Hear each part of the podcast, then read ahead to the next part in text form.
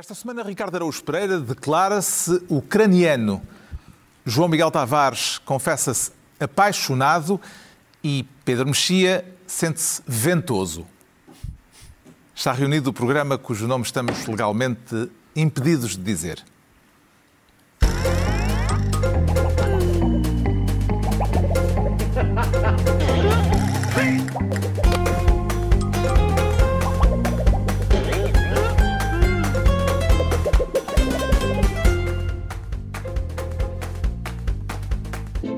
Programa cujo nome estamos legalmente impedidos de dizer tem o patrocínio da Lexus, uma marca automóvel extraordinária que não impede a utilização do seu nome neste podcast.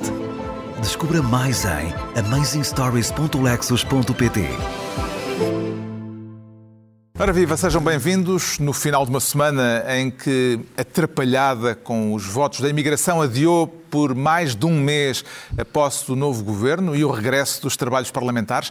Vamos tratar desse assunto daqui a pouco e também das muitas questões em torno do anúncio de um atentado que não chegou a acontecer, embora tenha provocado um inevitável alarme social.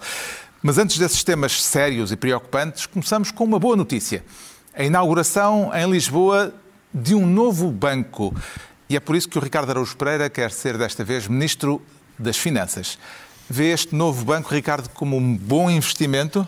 Uh, ao menos foi barato, dá uma sensação. Ao menos é um Ao contrário do que costuma acontecer barato, com bancos, sim. Com Mas bancos. É, eu, reparem, como, como sabem, eu tenho de, por razões profissionais, tenho de estar especialmente atento à atualidade política. Poderá ser, E vir a este- ser este um, o banco de fomento de que tanto se fala? É improvável, Carlos. É improvável. Já agora, eu sei que nós estamos a ver as imagens. Sim, a é? cerimónia foi é- ao mais alto nível. Ao mais alto nível. Estamos são- a ver que o Presidente da República português eh, esloveno Exatamente. Presidente da República Câmara de Lisboa. Portuguesa, Presidente da República Eslovena e cá está o e banco. o banco. O banco, O banco A da razão- paz e da amizade. Eu, ao princípio, pensei, então, mas para esta cerimónia de altíssimo nível, só três altos dignitários? Não fazia falta aqui mais um presidente qualquer? Ou... É o que cabe, pá. Mas só que não cabiam mais altos dignitários no banco. Com não uma bela mais. Não cabiam mais, então tiveram que ser Mesmo aqui parece estes. que não cabem mais, mas de repente vão conseguir encaixar um terceiro. E este é o momento em que Encaixar é o verbo, o Presidente da República caso. Português e o Presidente da República Esloveno estreiam o Banco da Paz e da Amizade E entre com Portugal e interesse generalizado eh, dos pacientes. olha ali, Com certeza, Cá com está. certeza. Vejam agora a paz e a amizade que aqui reina entre estes três altos dignitários. Ahm, esta foi O Banco da Paz e da este foi um dos Amizade- altos da minha semana. Foi inaugurado eh, eh, num período conturbado eh, e, portanto, se calhar até vem dar jeito, não é? Vem, vem porque eh, enquanto decorre, enquanto decorria a inauguração deste Banco da Paz e da Amizade, eh, estavam a acontecer outras coisas das quais falaremos, falaremos a seguir. adiante. Sim, falaremos a seguir. Não sei se o banco, com todo o respeito pela obra e pelo certamente competente carpinteiro que a levou a cabo, mas não sei se o banco tem categoria para abafar ah, os, outros temas, os outros temas da semana. Eu, eu, sinceramente, eu achei o descerrar daquela placa com a bandeira da Presidência da República foi uma cerimónia que acho que nos comoveu a todos, não é? mas de facto não tenho a certeza que nos tenha distraído o suficiente do, do resto. Que valor atribui ao simbolismo de um ato com esta dignidade, João Miguel Tavares? Eu estava disponível para lhe atribuir eh, todo o meu amor, porque eu, eu gosto de gestos paz. simbólicos. Gosta de paz e de amizade? Eh, sim, gosto muito de gestos simbólicos. Agora, infelizmente, até em Portugal os, os gestos simbólicos podem sair caros. Porque o, o Ricardo estava a dizer que, ah, ao menos isto foi barato. Não foi, não. É que o banco foi barato. Mas e depois a vinda do presidente da Eslovénia acabou por se nos sair muito caro. A vinda não, a ida. A ida. Exatamente, a ida. Porquê? Porque depois de inaugurar este banco, parece que, não sei, se calhar ficaram tão entretidos a olhar para o Tejo, eu também gosto muito e aprecio. O senhor queria ir para Zurique para depois fazer escala eh, a caminho de. Ljubljana. A comitiva chegou atrasada ao aeroporto, o avião ainda Não, lá não estava. chegou atrasado ao aeroporto. Esteve no VIP Lounge. Certo. Eh, já tinha feito o check-in e Estava estava, eh, estava eh, a horas, só que atrasaram-se no VIP Lounge Distraíram-se. Distraíram-se. Ah, pronto, os acipipes Ou não os provavelmente foram buscar. bons. Provavelmente Os bons acipipes. O Vi- O VIP Lounge tem bons. Sim. Não que eu tenha o hábito de o frequentar, Mas ainda não acho que contámos para uma vez ou o- duas. o- Ah, o culminar então- da história. Pode não E é- ter sido os acipipes, podem, podem ter estado simplesmente a dizer epá, que, que jornada magnífica de, magnífico de amizade e de paz entre nós e este povo Exato. irmão e a folhear, se calhar, fotografias do álbum, a escolher as melhores para, que hão de figurar num álbum qualquer lá do na. Eslovénia. E então, o que é que aconteceu foi, chegaram atrasados ao avião, o avião já estava com as portas fechadas, segundo soubemos, ainda tinha até os calços na- nas rodas, mas o desagradável capitão recusou-se a abrir a porta. E como se É recusou... comandante. Quando é, quando- quando é nos barcos é que é desculpa. capitão. Desculpa, peço desculpa pela minha falta de rigor, ainda por cima tendo aqui um semi-representante da TAP. Da Exatamente. família, tá? Da família TAP. Peço desculpa. capitão é barcos e é nos douradinhos. E então o comandante não abriu a porta do avião e o senhor teve de ir eh, num voo fretado pelo governo português que custou 40 mil euros. Calhar foi pela Portanto, presidência da República. De porque- repente, aquele, ba- aquele banco, aquilo se calhar desenrascou-se por 400 euros, mas agora tivemos de pagar 40 mil para o senhor voltar para a terra dele. parece uma, lá está, parece uma anedota do Gijek. Esse Parece, famoso, parece. esse famoso esloveno, se calhar foi Mas os bancos desse avião tinham ainda mais paz e amizade do que o outro. Já lá foi experimentar as condições do novo banco, Pedro Mexia? Repara, eh, quem é que nunca experimentou paz e amizade num banco de jardim? Toda a gente. Essa é- outras coisas? é- essa é a minha primeira pergunta. A segunda pergunta é: o que é que une Portugal e a Eslovénia? Há jogadores de futebol, de facto, como há bocado o Ricardo lembrava antes do programa. Há o Zizek, que o Zizek? Ricardo. Não Zizek sei se não- não me parece uma figura muito- suficientemente consensual. Não, mas nunca há alguma relação com Portugal, do Gijek. Já cá veio. Não, já cá passou. já, cá- já E os filmes dele já estrearam cá. Está certo. traduzido Tem em muita popularidade e de vez em quando é cita- citado por famosos colunistas. Portanto, Sim. havia várias hipóteses. E o último era um banco. Portanto, ficou, como as outras não se verificavam. Ficou o banco de Às jardim. vezes, às vezes é assim que se chegam. Acho que se chega às coisas. É uma bonita homenagem ir lá ler no banco o Zizek, o, o, Zizek, o Slavoj Zizek, ler, eh, Exato. ali Ler um naquele esloveno num banco Paz e amizade. Bonito, Sim, bonito. Não é? Bem bonito. relembrar Fica a ideia. Fica. Pronto, eh, esperemos que haja muita paz e amizade para quem vier a sentar-se naquele novo banco, à beira Tejo, à beira Rio. Entregamos assim ao Ricardo Araújo Pereira a pasta de Ministro das Finanças e voltamos-nos para o assunto político que vai deixar o país em banho-maria durante várias semanas. É por isso que o João Miguel Tavares quer ser Ministro da Imigração. Também tenciona, João Miguel Tavares, pedir desculpa ao- aos portugueses imigrados por aquilo que aconteceu, Eu não, eu não. Eu como não António Costa fez. Eu não, sim, António Costa, infelizmente foi só António Costa, porque este é daqueles casos em que nós podemos dizer que a culpa é de toda a gente que estava no Parlamento, inclui-se o Governo e também se inclui o Presidente da República, que a Uma ideia que às vezes do, passa de fininho no do meio FMI, do, do José Mário Branco, que é se a culpa é de todos, a culpa, é de Não é de ninguém. Não é isto Sim. verdade? E é, é verdade, porque ao mesmo tempo toda a gente admite que isto é um caso gravíssimo, mas toda a gente já está naquela fase de encolher um bocadinho os ombros. Ah, olha, pronto, ok, mais um ano, mais um mês e meio é duodécimos. O imbróglio com os votos dos imigrantes que chegaram sem a fotocópia do cartão de cidadão foi parar ao Tribunal Constitucional. Já tínhamos falado aqui do assunto na semana passada, assim, à, à vol do azo. Eh, e o Tribunal Constitucional determinou a repetição das eleições no Círculo da Europa, fazendo atrasar a entrada em funções dos novos deputados e a posse do novo governo. Eh, é possível determinar, não é possível determinar de quem é a responsabilidade, portanto.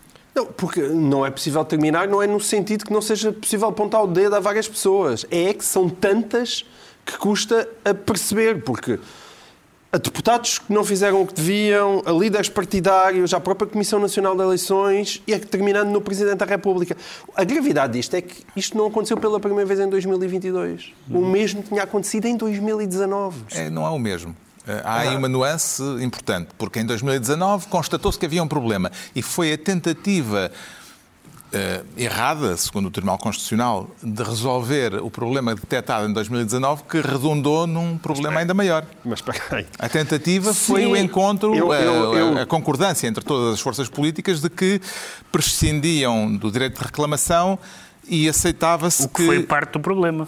Essa reunião É foi tornou- Ou seja, Essa eu, eu, eu acho que tu enquadraste muito bem isto, mas o verbo resolver só é válido se tu considerares que resolver é igual a nós, partidos, juntamos-nos numa salinha e decidimos coisas à margem da lei eleitoral. Percebes? Esse é que foi o problema. Isso não é uma resolução. Isso é uma ilegalidade. Não. Como o Tribunal Constitucional Está vai bem, dizer. Mas aí é que está. É. Deixando aliás, deixando, aliás, uma dúvida sobre a interpretação da lei. Que é uma coisa que, aliás, o Luís Aguiar Conraria escreve no Expresso um, um artigo sobre as várias formulações da lei e uma coisa divertida sobre o sítio onde há uma vírgula, não há uma vírgula, e os partidos ainda eh, aumentaram mais a, a indecisão que nas próprias mesas se sentiu sobre os requisitos que a lei tinha ou não. E, portanto, quando, quando há dúvidas sobre requisitos, mais, então, vale, não- mais vale não arriscar, não é? Tu não, não incluíste na tua lista de culpados o Tribunal Constitucional, que para mim é o principal. Porque uma coisa é a gente avaliar se a lei está conforme com a, com a lei essencial do, do Estado português. Outra coisa é dizer assim, mas calma, isto, tudo isto tem que ser ponderado com um facto muito importante, que é, isto é Portugal, pá. Isto Mas é Portugal. A gente deixa ir à balda. É. Às vezes, devia haver, no Tribunal Constitucional, devia ter essa sensibilidade de, é pá, é, é, deixa ir à balda. É que isto, e, e- e, na verdade tu tens razão, é porque a última análise. Eu não fiz direito constitucional, Tudo isto é mas devia absurdo. haver essa secção Qual do é o dano maior eh, que se encontra nesta situação? Se nós Seria achamos- o da eventualidade de haver casos duvidosos eh, entre aqueles que não apresentaram o cartão de cidadão ou um mês e meio de atraso? eh, Mais uma vez, também acho que a, que a interpretação do senhor moderador que sugere é muitíssimo válida. Não Se é uma pergunta, eu estou Certo, a é uma perguntar, pergunta. acho que é o- Se os meios justificarem os fins. não é? E o Tribunal Constitucional não pode fingir Pois não. Claro. que aquilo Exato, não está lá. exato. Tem lá aquela E, mania da portanto, lei, é aquilo vai ser repetido. Provavelmente o resultado, com boa probabilidade, vai ser o mesmo, mesmo que não Mas seja a o mesmo. participação não. Mas a participação não. Mas a participação eleitoral não vai ser a mesma. Os votos de- Essa de- é dos imigrantes foram tirados para o caixote do lixo e o próprio Presidente da República, Marcelo Rebelo de Sousa, teve muito mal com aquele não, não, não, no sentido em que não vai ser mudada ah, a data em que o Governo vai tomar posse, que rapidamente se transforma num sim, sim, sim, sim. Ele- Ora, tendo em conta que o ele é um da garante da República não, não acreditou que o Tribunal Constitucional pudesse eh, validar Certo, mas é questão. que ao mesmo tempo todos os portugueses, depois de ouvirem a decisão do Tribunal Constitucional, disseram: Pois é. É porque aquilo é um óbvio lulante. É óbvio que o Tribunal Constitucional tinha que dizer aquilo. E sendo assim tão óbvio, também era óbvio que Marcelo Rebelo de Sousa devia ter percebido a gravidade daquilo. Sendo constitucionalista, mais ainda. Sendo constitucionalista. E, portanto, isto de facto é uma coisa grave. Podes pôr-se ainda a, a cereja em cima do bolo, que é. Tendo em conta, se nós voltarmos àquilo que foi as conversas em novembro, em dezembro, da gravidade do país ficar a duodécimos, da pressa com que nós temos que fazer estas eleições, ai meu Deus, ai meu Deus, e agora vai-se ver, agora é ficar mais, um, é mais um mês e meio e já está toda a gente. É, está bem, Não, está bem. e a está- duodécimos bem, é, tudo é todo o primeiro semestre, não é? O problema também foi a questão de se juntarem aqueles os votos que tinham cartão Claro, de cidadão com claro. os que não tinham cartão Claro. de cidadão. Eh, mas há um facto curioso. É que isto passou-se tanto no círculo da Europa como no círculo de fora da Europa. Sim, sim. A reclamação eh, dos partidos que reclamaram foi, Foi só só em relação ao- à, à Europa. O Tribunal Constitucional diz nós não podemos analisar mais nada senão aquilo que nos põe à frente. Claro. E, portanto, há uma discrepância neste momento na forma como é os dois difícil- casos foram não é muito avaliados. difícil há, identificar. Mas, mas pronto, olha, vamos ver as coisas pela positiva. Pelo menos, agora é preciso enviar de novo os, os- os votos pelo correio e paga-se menos, porque é só para a Europa. Se fosse para o resto do mundo, era uma chatice. Ficava mais caro. Mais tempo termos para de porte chegar. pago, é bem em visto. termos de porte pago, poupa-se aí umas massas, dá Mas para pagar a viagem ao Presidente Subsiste o problema de, pelos vistos, haver muita gente a enviar os votos sem eh, o- a cópia do cartão de cidadão Uhum. que é requisitada. Que solução é que há para este problema em futuras eleições, Pedro Mexia? Prescindir da fotocópia do cartão de cidadão, que uma parte dos eh, votantes não envia, eh, ou Sim. insistir nisso? Eu e, acho que, portanto, eu acho que Consta que já não é necessário são- lá por causa dos códigos de barra. São, exatamente. São, acho que são dois critérios muito importantes no voto, que é a, a simplicidade, a compreensibilidade e a, e a, e a, e a certeza de que quem, de quem vota é mesmo Sim. pessoa, é mesmo o, cidadão eleitor. Agora, seja qual for, e acautele-se como se acautelarem esses dois interesses, tem que haver um critério claro. E o que nós vimos é que houve interpretações nas mesas. Portanto, quando, se- quando as mesas de voto tiveram que interpretar, significa que a lei está mal feita ou que há eh, leis e regulamentos contraditórios entre si ou que, ou que há vírgulas em sítios errados, não é? Como, como parece que há. E, portanto, isso é que é, o mais, isso é que é o mais bizarro de tudo. Ainda por cima, tendo sido tudo santificado com aquela reunião Uh, francamente iníqua, digamos assim, dos partidos e, sobretudo, a mensagem que isto transmite da, da, falta, da falta de apreço pelos imigrantes, que nós queremos que votem, queremos que intervenham, que estejam atentos. Mas não, não, não, não faz mal. Uh... Foi isso. Pelo contrário, não, não. se calhar a reunião não, dos partidos, o que uh, o pretendeu o que pretendeu não. fazer foi a, a, ter apreço pelos imigrantes, ou seja, a, permitir que fossem aceitos votos. Mas eu não estou a falar... Eu não estou foi uma decisão virtuosa. Mas eu não estou a falar nas Virtuosa, mas não, ilegal, vá. Eu não estou, mas eu não estou a falar nas intenções, também estou a falar no resultado, foi esse. Eu, se fosse imigrante e tivesse votado, ficaria com muito pouca vontade de votar pela segunda uhum. vez.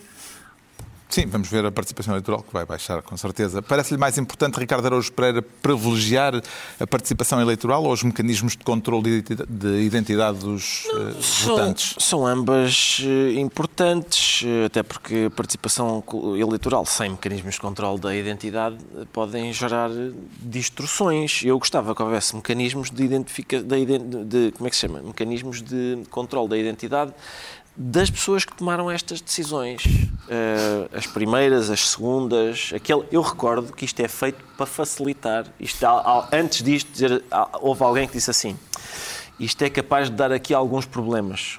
Vamos tentar este caminho que deu problemas ainda maiores. Claro. E é sempre engraçado. É um improviso em cima do joelho. É muito engraçado quando isso acontece. Eu não sei se não devia haver, lá está, mais uma vez, é provável que o Tribunal Constitucional, com aquelas manias de cumprir a lei, não permita. Mas o que se fazia para mim era uma coisa, tendo em conta que isto é Portugal, o Parlamento começava com 228 deputados, depois logo se via, os outros dois vinham numa segunda chamada, como aquelas fazia a segunda época. Ao segundo toque. Lá aparecem eles. Sim, uh, sim senhor, estava tudo, estava tudo uh, feito. É porque não fazia diferença. Não, não faz muita diferença, em princípio não faz muita diferença. Cuidado com o desrespeito pelos imigrantes. Pois está bem, mas, não, claro mas o temos... certo é que em rigor, claro em rigor não, não vai fazer muita diferença. A não ser que os imigrantes digam assim, bom, neste momento, aqueles coitados vão ser privados quer do dia de reflexão, quer de não verem as sondagens. Eles já sabem a composição do Parlamento antes de votar. Até que, por isso é que o CDS até está a fazer lobby. Ora, está. Era engraçado o CDS entrar eles, agora. Se os imigrantes quiserem,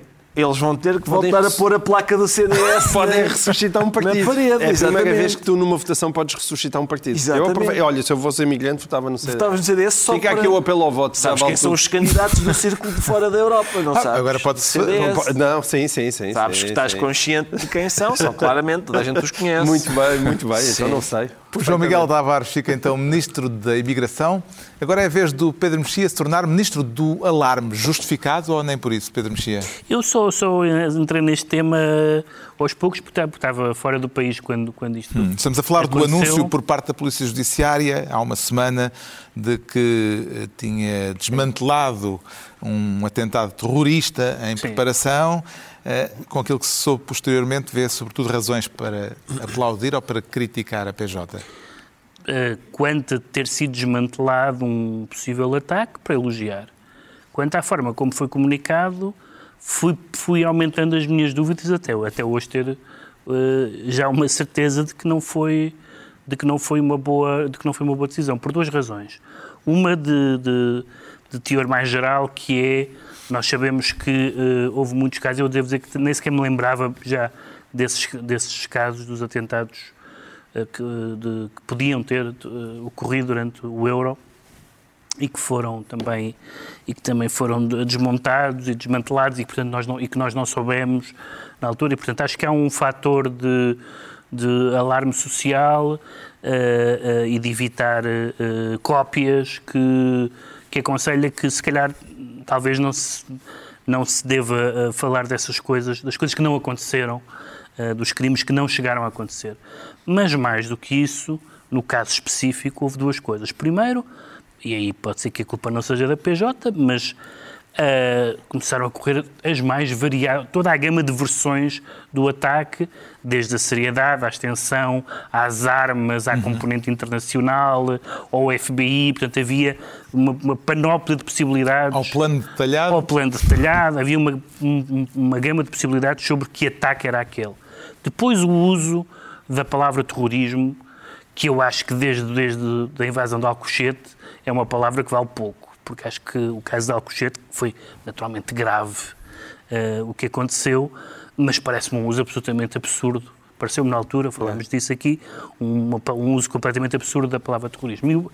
E, e, terrorismo é uma palavra que, por boas razões, gera alarme social e uhum. pânico e tudo mais.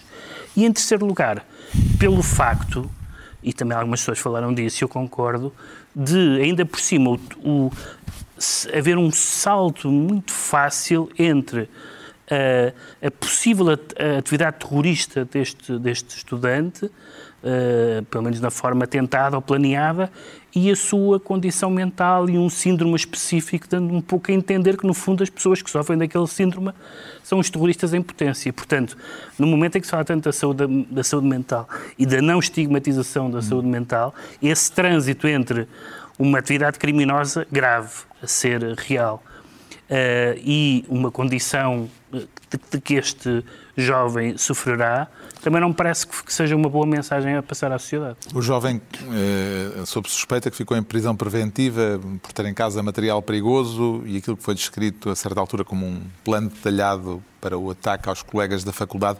Que motivações é que encontra João Miguel Tavares para o comunicado da Judiciária? Pôs uh, uma parte do país em polvorosa, em particular, muito especificamente, os uh, alunos da Faculdade de Ciências eh, de, de, Lisboa que iam ter um, um exame no dia seguinte. Não, é sim, isso eu não consigo perceber isso. Há uma interpretação, mas quer dizer, isto vale o que vale, eu até escrevi sobre isso, mas é uma interpretação semi-psicanalítica sobre o que se passou, no sentido em que eu acho que a PJ está realmente à procura de um novo protagonismo. Mas isso, eh, acho que isso foi muito visível no caso do João Rendeiro, nós até falámos aqui quando o, o atual diretor da, da, PJ, o Luís Neves, conseguiu, durante um, um fim de semana, aparecer em todos os telejornais à hora do almoço e à hora do jantar, e, e parece-me que essa recuperação de protagonismo está, aliás, alinhada com o próprio governo, no sentido em que o governo uh, colocou muitos meios na, nas mãos da PJ, enquanto, no caso do Ministério Público, parece-me ter mais uh, razões de queixa, e parece-me que, que, o governo deseja reequilibrar o poder do Ministério Público barra o poder da Polícia Judiciária, porque o, o Ministério Público com aquilo que tem sido o crescimento e o protagonismo do, do crime económico, deixou a PJ um bocadinho colocada de lado, até a própria autoridade tributária tem hoje em dia mais relevo. E, portanto, eu penso que existe realmente um desejo de regressar à reputação e ao prestígio que a PJ tinha antigamente. Não sei até que ponto isso motivou aquele comunicado, mas, de facto, não sei, é apenas uma interpretação minha. Agora, o comunicado, desde logo pela razão que tu apontaste, é absurdo. Eu sei que depois vieram desculpar-se que iria existir fugas de informação e que um canal de televisão iria dar a notícia. Epá, que tivesse dado. Era preferível. Porque o comunicado, quando ele saiu, a, um a dizer isto, foi parado hoje e ia acontecer amanhã. Pá, portanto, todos os miúdos que no dia seguinte iam fazer exames, claro que. Oh, chegou a haver apelos para que as aulas fossem suspensas, o exame fosse adiado. suspenso e acho que a própria faculdade admitiu uma espécie de segunda uh, época uma segunda época para quem não conseguiu fazer o, o, o exame naquele dia, porque está perturbado e tudo. E depois o comunicado, além de falar do cujo título era logo impedido ataque terrorista, um, ele não era claro. Portanto, ele era alarmista, mas e depois também não explicava o que devia explicar. E então aquilo a que se assistiu nos dias seguintes foi a uma quantidade absurda de informação contraditória em que o senhor, em que o pobre rapaz passa de ser um, um, sei lá, uma, uma espécie de filho de Bin Laden para um, um, um pobre rapaz que, que tem alguns problemas psicológicos. Nós não sabemos qual é a verdade no meio disso. Uhum. Uh, nós não sabemos neste momento se, se iria ou não haver um atentado. E, e se seria ótimo, ótimo, grande trabalho da PJ. Agora, a imagem Isso, que fica... Mas sabemos pelo, pelo papel que o rapaz tinha escrito que ia demorar 5 minutos. Pá, que iria demorar 5 minutos, aquilo de repente era um plano muito detalhado e o plano muito detalhado era uma meia dúzia de frases. De repente o FBI tinha descoberto aquilo na Dark Web depois de uma espetacular investigação. Afinal foi o miúdo que andou a falar com outros num programa banalíssimo de, de, de jogos de computador. E, portanto, e, e isso tira uma grande... Tira, tira, a, primeira, tira primeira, a credibilidade toda ao a primeira, a primeira notificação notificação que eu recebi parecia uma coisa à Breivik, que eu estava no jornal. Sim, sim, exato, Não sei que jornal é que foi, mas lembro, recebi várias, e eu disse, bem, temos um Breivik à solta em, em Lisboa, não é? E, e- e pronto, não- acho que não ajuda nada, não ajudou nada. Eh, E os próprios meios de comunicação social é engraçado. Eles próprios perceberam disso, mas demasiado tarde. Já quando a, a- a foto do miúdo estava exposta, a família tinha sido entrevistada, os amigos tinham sido entrevistados, e depois a própria comunicação social percebe que. Espera lá, isto é absurdo. E de repente, uf, Acabou-se acabou-se. acabou o caso. Tão depressa como chegou, foi-se embora. Ficou Isso convencido, consciência, apesar de ficou tudo. convencido Ricardo Araújo Pereira pelo material encontrado em casa do rapaz que ele tinha condições para cometer uma chacina? Sendo, se o material encontrado for aquele que foi inventariado, que foi sendo inventariado, Uma é? besta? Uma besta, atenção, eu queria falar sobre a besta. Para não confundir com besta. Exatamente. Foi, Oh. para mim, o único atentado que eu vi nessa Foi semana língua foi portuguesa. língua portuguesa. Foi a quantidade de vezes que as pessoas disseram ele tinha duas bestas. Tinha duas bestas. Não tinha. Eram não os seus cúmplices. senhor, Não tinha. Tinha duas bestas. Assim Exato. é que é. São bestas. É besta que se diz. Pois é. Besta é outra coisa. E, É como portanto, confundir pega com pega. Exatamente. E atenção, não se deve. Não, também não se deve. Uma pessoa pode meter-se em sarilhos graves eh, confundindo essas duas. E besta com besta é a mesma coisa. Eu, eh, reparem, eu já, já agora gostaria, se calhar cabe-me a mim é a honra de hoje recentrar o debate, Carlos. É- não é uma coisa que eu faço muitas vezes, porque é, é muito raro eu saber qual é o debate e onde é que está o centro. Mas hoje, se me permitem, reparem no seguinte: a gente começou por falar na inauguração de um banco de jardim por três altos dignitários. A seguir, gente que queria votar e não conseguiu. E agora, terrorismo em que ninguém faleceu e o arsenal de armas era forma tentada. umas bestas e um Que linha de continuidade é que fa- encontras O que eu entre estou a dizer é isto, histórias? se, se houver, não sei, algum estrangeiro queira perguntar Portugal, como é que é Portugal, mais ou menos? é, é falarem destes três temas. Esta, olha, houve uma semana, houve uma semana em que aconteceu o seguinte: o Presidente da República inaugurou um banco de jardim, as pessoas queriam votar e não conseguiram, e, houve, e tivemos o nosso caso de terrorismo. Mas como? Com o Breivik primeiro explodiu, pôs explosivos num edifício público e depois foi para uma ilha com uma caçadeira ou várias e abateu várias pessoas, foi isso? Não foi bem, não foi bem. Foi, era um menino que tinha na cama um Pikachu. Isso, isso ficou, toda a gente ficou a saber. Essa parte toda a gente ficou a saber. O Pedro Mexia fica assim ministro do alarme e estão entregues as pastas ministeriais por esta semana. Altura agora para sabermos porque é que o Ricardo Araújo Pereira, de novo ele, se declara ucraniano. Está pronto para pôr o capacete na cabeça e calçar as botas da tropa? Não, não, Carlos, não, não. Eu não vou. Não vai participar no esforço de guerra? Não vou participar no esforço de guerra. Não, eu primeiro estou a fazer o esforço de. Vou, estou a participar no esforço de perceber se vai haver guerra. Estivemos Esse é durante meu toda a semana na iminência da invasão russa eh, da Ucrânia. Exatamente. Eh, eh, Considera que a ameaça é real ou isto é tudo apenas histeria ocidental, como diz o Kremlin? Pois, exatamente. Não- eu não sei bem, porque lá está, não consigo, não consigo ainda decidir. O meu método, quando se fala de, de- de casos deste tipo, de guerras internacionais, etc., o meu método tem sido nos últimos anos o seguinte. Ah, ver o que é que estão a dizer as pessoas que disseram não, o Iraque tem armas de destruição maciça, isto é um perigo, isto é um perigo e o Iraque, o Iraque desempenhou um papel muito importante no atentado do 11 de setembro, não tinha desempenhado, era a Arábia Saudita. Seja o que for que essas pessoas estão a dizer agora, em princípio é o contrário. Eu tenho de, ir, tenho de fazer esse. Tenho de ir, Ainda não fizeste o levantamento. Não fiz Vieste mal preparado, Ricardo. Vim mal preparado. Tenho, de ir, tenho de me esforçar para ir ver. Mas também estou encantado com o facto de, recordo, o caso é entre a Ucrânia e a Rússia, não é? Ah, Tem-se falado bastante nos Estados Unidos.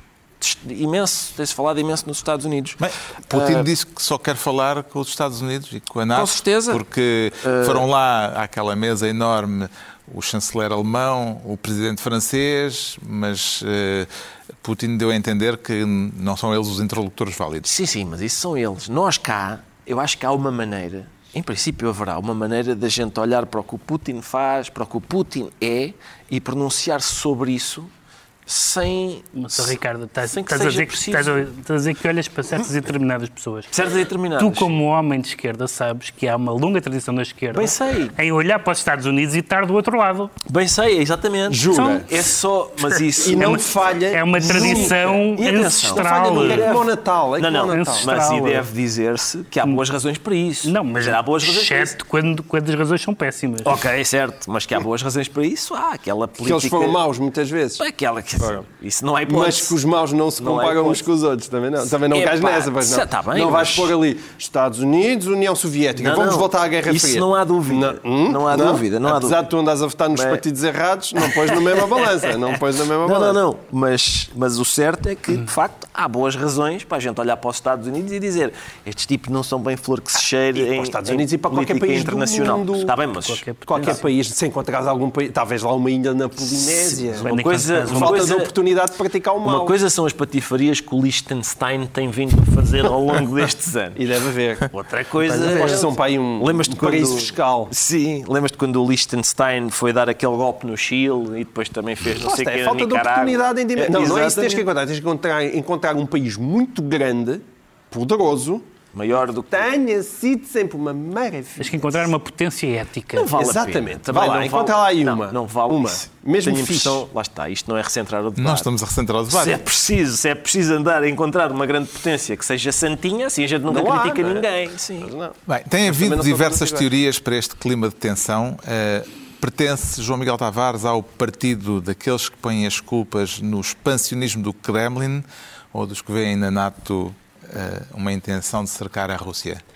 Não, bem, vamos cá ver. Eu, eu só para me unir, unir em espírito a Ricardo Araújo Pereira. Epá, isso faz Esta- tão mal à minha reputação. Estas coisas não existe preto e branco nisto, ou seja, é como, é, como, é como os divórcios que acabam mal. Pode sempre dizer que houve um que também tiveram alguma culpa, tanto o marido como a mulher.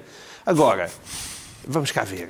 Eu, se tiver que pôr num parto, mais uma vez, da balança à Rússia e no outro prazo da balança aos Estados Unidos e a NATO, Não, mas eu isso- sei bem, em que mas é que mas, estou. mas isso é um simplismo Sim, bastante redutor, não é? momento Aquilo não- estamos a como falar, estamos a, estamos a falar de uma coisa um bocadinho mais, Estamos. mais próxima da realidade imediata. Certo. E Como o que tens no prato.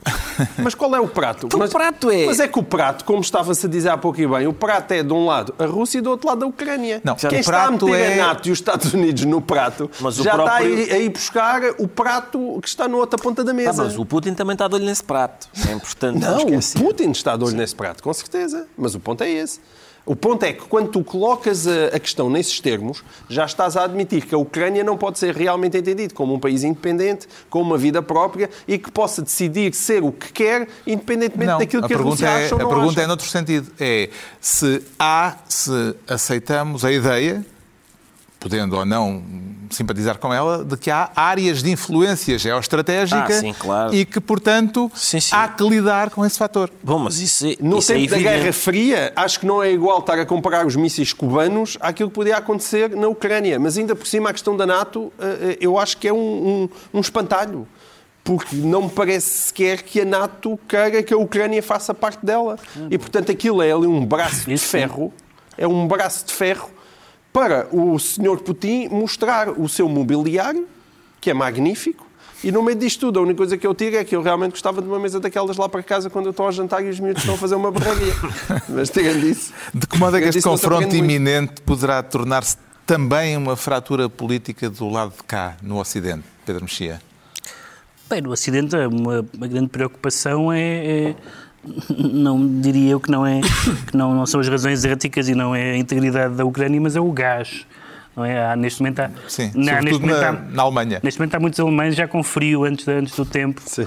Bom, mas atenção, eu acho que, que, que é, é compreensível o argumento Baía dos Porcos, não é? É compreensível o, o- que a Rússia se. O argumento de Baía dos Porcos é aquele que eh, Diz- aceita a ideia de- das áreas de de- influência Sim. geoestratégicas. Ficamos na Guerra é, Fria, é- é- Porque é a Finlândia continua a compreensível, é compreensível que a Rússia se inquiete em haver um seu vizinho, dentro daquilo que ela considera o seu espaço vital, membro da NATO. Ponto número um. Ponto número dois. A Ucrânia, como Estado soberano, tem direito a pedir a adesão à NATO. Não- não- a Rússia não tem direito de veto sobre isso.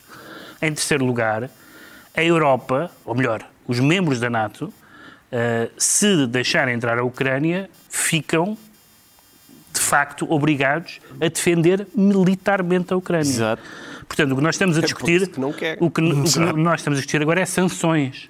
Ah, vão, virão aí sanções fortíssimas, mas se a, se a Ucrânia estiver dentro da NATO Já não são e se a sanções. Rússia invadir a Ucrânia e a Rússia tem gosto expansionista acentuado, Veja-se a Crimeia. Exato. nós, membros da NATO, estamos eh, obrigados a defender militarmente a Ucrânia. Eu acho que isso é, é, é, é muito importante. O reverso da medalha é a atitude de quer lá saber da Ucrânia, que também não me parece digno em países eh, democráticos, civilizados e, e, e com, com eh, a defesa da integridade territorial dos seus vizinhos europeus. Vamos ver como isto evolui. Ainda continua tudo eh, muito eh, em carne viva, eh, com a possibilidade de uma invasão ainda bastante real e está esclarecido porque é que o Ricardo Araújo Pereira se declara ucraniano. Quanto ao Pedro Mexia, diz sentir-se ventoso e, pelo que percebi, com um provérbio em mente. Pedro Mexia. Sim, é um provérbio um bocado, um, bocado preguiçoso, que é o, o nem bom vento, nem bom casamento, mas neste Quer, caso... quer é- falar do vendaval que vai em Espanha depois das eleições na região de Castela e Leão? O, o, o PP de Castelo e Leão queria, queria dissolver o seu casamento com os cidadãos, que hoje em dia é um partido já vale muito pouco, Dissolveu, de facto. eh, e dissolveu de facto. e convocou pedindo- eleições antecipadas. convocando eleições À antecipadas. espera de obter a maioria absoluta. à, à espera de, de obter a maioria absoluta. Não só o seu parceiro, o anterior parceiro, ficou reduzido a- ao mínimo, teve só um deputado, como o Vox cresceu bastante e neste momento não há maioria absoluta sem o Vox. Bom, e agora aqui o que se passa eh, é eh, a questão do, dos- que casamento é que, é que virá e que ventos é que isso trará para outros países, inclusive Portugal. O Pablo Casado, o líder do Partido Popular, tinha feito um discurso, aliás, acho eu, muito bom no- nas Cortes, eh, no fundo traçando as linhas vermelhas, etc. Depois sabemos que nas regiões essas linhas vermelhas foram um bocadinho menos vermelhas e houve mais eh, transigência. E agora tem um momento eh, em que vai ter realmente que decidir se as linhas vermelhas, porque há uma enorme porosidade entre o eleitorado do PP e o do Vox. Eh, aliás, o, o- o- como é que se chama o líder do Vox? Eh, Santiago o- Abascal. O, o Abascal veio do PP eh, e, e- e- tem que saber se a lógica é há linhas vermelhas e, portanto, o, o resultado das linhas vermelhas é eh, ou, ou há maneira de governar, ou então prefere- prefere-se não se governar, e voltamos ao exemplo alemão, etc. E vamos ver o que é que o PP faz, e já há divisões internas do PP quanto a isso, mas também o que é que o PSOE vai fazer sobre isso. O PSOE já pôs em cima da mesa Porque- uma proposta de viabilizar Exato. pela abstenção um governo Exatamente. do PP se o PP disser que nunca mais fala com o Vox. E isso é muito interessante pelo seguinte: em muitos países, incluindo em Portugal, as pessoas de- muitas pessoas à esquerda têm dito e têm dito bem que a direita deve comprometer-se a que nunca fará governo com a extrema-direita. E eu concordo com essa ideia, concordo com esse pedido e concordo com essa ideia. Mas, para ser consequente nesse pedido, os partidos da esquerda, neste caso a esquerda mainstream, têm que, ter, têm que fazer isto que o PSOE aparentemente está a fazer, que é, em contrapartida, eu também não contribuirei para haver um governo das direitas unidas, da direita e da extrema-direita, deixando passar na investidura um governo, um governo do PP. Mas e, isso- portanto, não sei se vai acontecer, sei que isso é muito mais consequente do que a, do que a cómoda estratégia de pedir grandes sacrifícios aos outros e de não fazer nenhum. Mas isto está a dividir Sim, enormemente completamente. o Partido Popular e com este pano de fundo eh, e com o PP em polvorosa, com o líder eh, nacional e a presidente da Comunidade de Madrid que sabe-se, aspira a ser ela a líder nacional do partido, eh, ambos em guerra aberta. Tem preferência entre Pablo Casado e Isabel Ayuso? Bom, João Miguel Tavares. Em termos de estratégia política, como se sabe e é público neste programa, eu não concordo com, com o Pedro Mexia, portanto estaria mais próximo da Ayuso do que do, que do Casado. Agora, aquilo que se está a passar neste momento e que, que ainda nós não sabemos quais vão ser as consequências para aquilo que é o PP, portanto estamos a falar de uma guerra aberta entre as duas figuras mais importantes do PP. Não, não temos muito tempo para explicar a guerra, mas a guerra vai ao ponto de eh, Isabel Ayuso dizer que foi espiada por, uh, pela direção do partido, a direção do partido acusar de corrupção na, na, é, na, autonomia de Madrid, é numa, é, a líder do, da, do PP de Madrid. Certo. Agora, eu acho o caso de uma enorme gravidade, a espionagem é grave, aquilo que se está a passar com a Ayuso é gravíssimo porque estamos a falar do irmão dela ter recebido uma comissão altíssima, 200 e tal mil euros num negócio de 1,5 milhões de euros, em compra de máscaras e que ela já admitiu que ele recebeu esse dinheiro e depois ela diz que não tem nada a ver com aquilo. Agora, esta história é terrível, é obviamente inaceitável que um irmão possa ter feito um negócio daqueles envolvendo... Só que uh, essa história a... é uma história espanhola e a outra história é uma história que nos diz respeito. A outra diz-nos respeito uh, e, e, estas lutas fasticidas ninguém sabe verdadeiramente no que é que vão dar, mas a Ayuso, que era a grande estrela à exceção da política espanhola, pode ter aqui um problema grave. Esta jogada do PS é de dizer que viabiliza o o governo minoritário do PP, se o PP eh, aceitar não voltar a falar com o Vox, uhum. parece-lhe uh, que tem condições para vir a ser bem sucedida, Ricardo Araújo Pereira? Parece-me que sim, porque a alternativa é. Como é que se diz Açores em espanhol? É... Azores. Azores. Azores. Azores. A alternativa é Azores. Azores. Eu, eu, sim, a, a, questão é: aqui, se o, se o PSOE fizer isso, depois fica nas mãos do Vox, eh, aliás, nem, nem sequer fica nas mãos, mas o Vox terá, terá depois ali um problema, que é ou votar contra, ou uh, creio que fica que isso é, é, é, saudável quando isso acontece, quando eles ficam com esse, com, digamos, maniatados, não é? Uhum. Esse tipo de gente. Já sabemos porque é que o Pedro Mexia se anuncia ventoso. Vamos tentar agora perceber porque é que o João Miguel Tavares se declara apaixonado e que paixão é que o move, João Miguel Tavares? É a paixão por um clube que eu aprecio, no sentido em que cresci com ele, a minha família é toda dele, que é o Benfica, uhum. e a ver, nós não temos trazido para aqui todas as semanas o tema, mas tem havido, infelizmente, notícias para trazer. E agora? As... Apaixonado também porque um dos protagonistas é Bruno Paixão, certo. o antigo árbitro de futebol, que poderá ter servido de testa de ferro para um esquema de viciação de resultados desportivos a favor do Benfica. Explique lá muito melhor a história brevemente. Aliás, a história, muito brevemente, é que tempo. existe um empresário chamado José Bernardes que tem uma série de empresas que são consideradas empresas de informática uh, e que são consideradas uma espécie de saco azul do Benfica. Ou seja, que simulava uma prestação de serviços que realmente não aconteceu. Coincidências das coincidências, de repente aparece o árbitro Bruno Paixão que, por milagre, andou também a prestar consultadoria e uns certificados de qualidade para uma destas empresas do José Bernardes que prestam serviços também ao Benfica.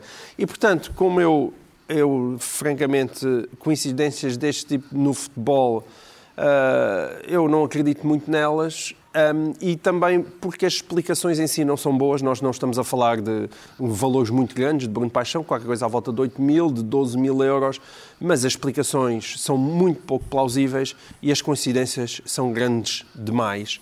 Isso significa que o Benfica está podre e que essa podridão não é só a de Luís Filipe Vieira, mas é também da equipa que faz parte, que fazia parte de, de, de Luís Filipe Vieira e que boa parte dela transitou para uhum. Rui Costa e, portanto, eu acho que esta direção do Benfica há muito tempo devia ter dito adeus e, o, e, os, e infelizmente os sócios do Benfica votaram claramente em quem não deviam. Como é que o sócio do Benfica, com o número 12.409, vê este caso? Vê o sócio do 12.049 está Ai, 49? É 12.049. Não, faz mal. Troquei aqui está, os algarismos. Está farto. O sócio do 12.049 está farto, está, quer ver as coisas esclarecidas e não, não consegue, quer que o nome do clube deixe de aparecer nos jornais, quer saber o resultado da auditoria que a direção prometeu nas, nas eleições, quer saber eh, de onde é que o, a, o projeto Cidade Benfica apareceu, do qual nunca se tinha falado na campanha eleitoral e também não se voltou a falar desde que o Presidente uh,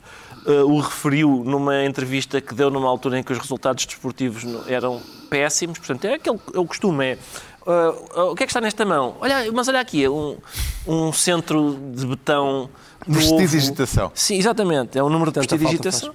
Sim, é exatamente. O facto de estarmos perante um caso que pode levar a uma descida de divisão ou à suspensão do clube, mas que em princípio prescreve já no ano que vem, quererá dizer, Pedro Mexia, que este caso a confirmar-se poderá acabar sem qualquer tipo de punição e, portanto, apenas mais um com esse, com esse prazo é, é, provável. Quer dizer, eu quero que todas as malfeitorias no futebol sejam castigadas, ponto número um.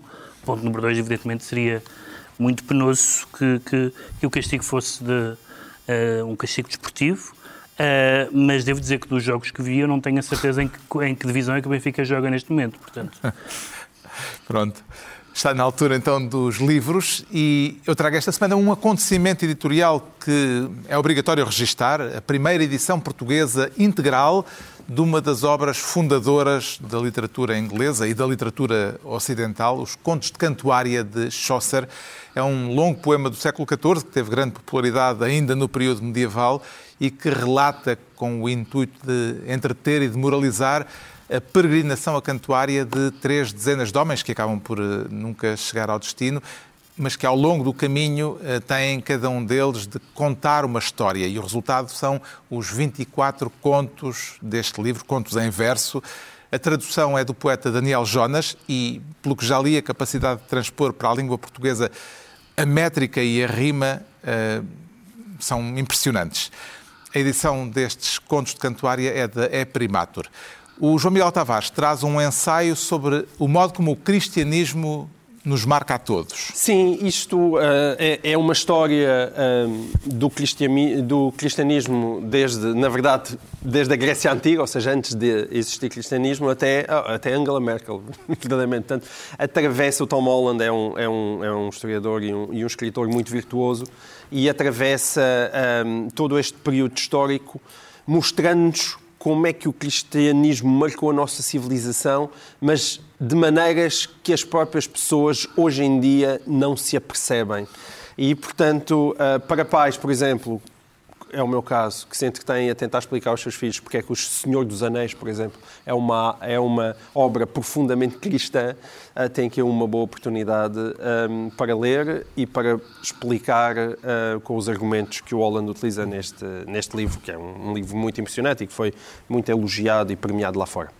O Pedro Mexia traz um livro também com espírito religioso. Curiosamente não combinámos, mas, mas também tem a ver. É um livro do, do José Reis. Eu não sou um, um grande regiano, pelo menos do Régio Poeta, mas este é um livro que ele estava ainda a trabalhar quando morreu, em 69, e é um livro uh, que se chama Confissão do Homem Religioso, que foi agora reeditado pela Ópera Omnia, e é um livro sobre Uh, ele não se definia como crente, mas era claramente um homem assombrado pela, pelas questões religiosas. E era um colecionador de crucifixos. De crucifixos, exatamente. E, e, a interseção, e a interseção de várias dimensões, a, a da fé uh, e da dúvida, a familiar, a, a, da arte, a da própria figura de Jesus. e, portanto, é uma, é uma meditação sobre um aspecto não só muito importante da literatura do José Rejo, como é um documento sobre o catolicismo cultural português, tão importante como uh, alguns livros do, do António Assada Batista, do João Manar da Costa e do Vitorino Mésio. O Ricardo Araújo Pereira, sem surpresa, recomenda humor. Sem surpresa. Sempre uma nota desagradável sobre a minha previsibilidade. Uh, sim, é um livro do Terry Eagleton sobre... Lá está, que católico. Católico, exatamente. Aliás, eu ia dizer isso. na, sequência, na sequência dos vossos, também este acaba por ter a ver com religião. Uh, é um e livro este, de, e esse, Chaucer, e também. também. Exatamente. É um livro de, e, com, e com humor, devo hum. dizer. Uh, é, é um livro das edições 70. é, Chama-se Humor e é um, uma espécie de resumo do pensamento filosófico feito pelo Terry Eagleton, uma, uma espécie de resumo do pensamento filosófico uh, sobre o fenómeno do humor e do riso, etc. Uh, e uh, que eu acho que é de leitura mesmo muito recomendável uh, hoje, em que as pessoas fazem declarações, digamos, definitivas sobre o humor, ou acham que o discurso humorístico é, por exemplo, fácil de interpretar. quando ou, está... ou é uma opinião. Ou é uma opinião, exatamente. e, portanto, aqui eh, ficamos de facto com outra ideia, porque ficamos com a ideia de que é um fenómeno complexo, contraditório e, e, e tem, além, de, além disso, tem uh, vai, as, as, referências. Isso é uma coisa curiosa sempre que se fala em estudos sobre este tema, é que as referências vão desde Aristóteles até Monty Python. É sempre é, é, é, há, um, há, um, vasto leque e, e, todos contribuem de uma forma bastante igualmente uh, proveitosa. Isso é curioso. Humor de Terry Eagleton, a edição é das edições 70, está concluída a análise da semana. Voltamos dois oito dias com Pedro Mexia, João Miguel Tavares e Ricardo Araújo Pereira para mais um programa cujo nome estamos legalmente impedidos de dizer.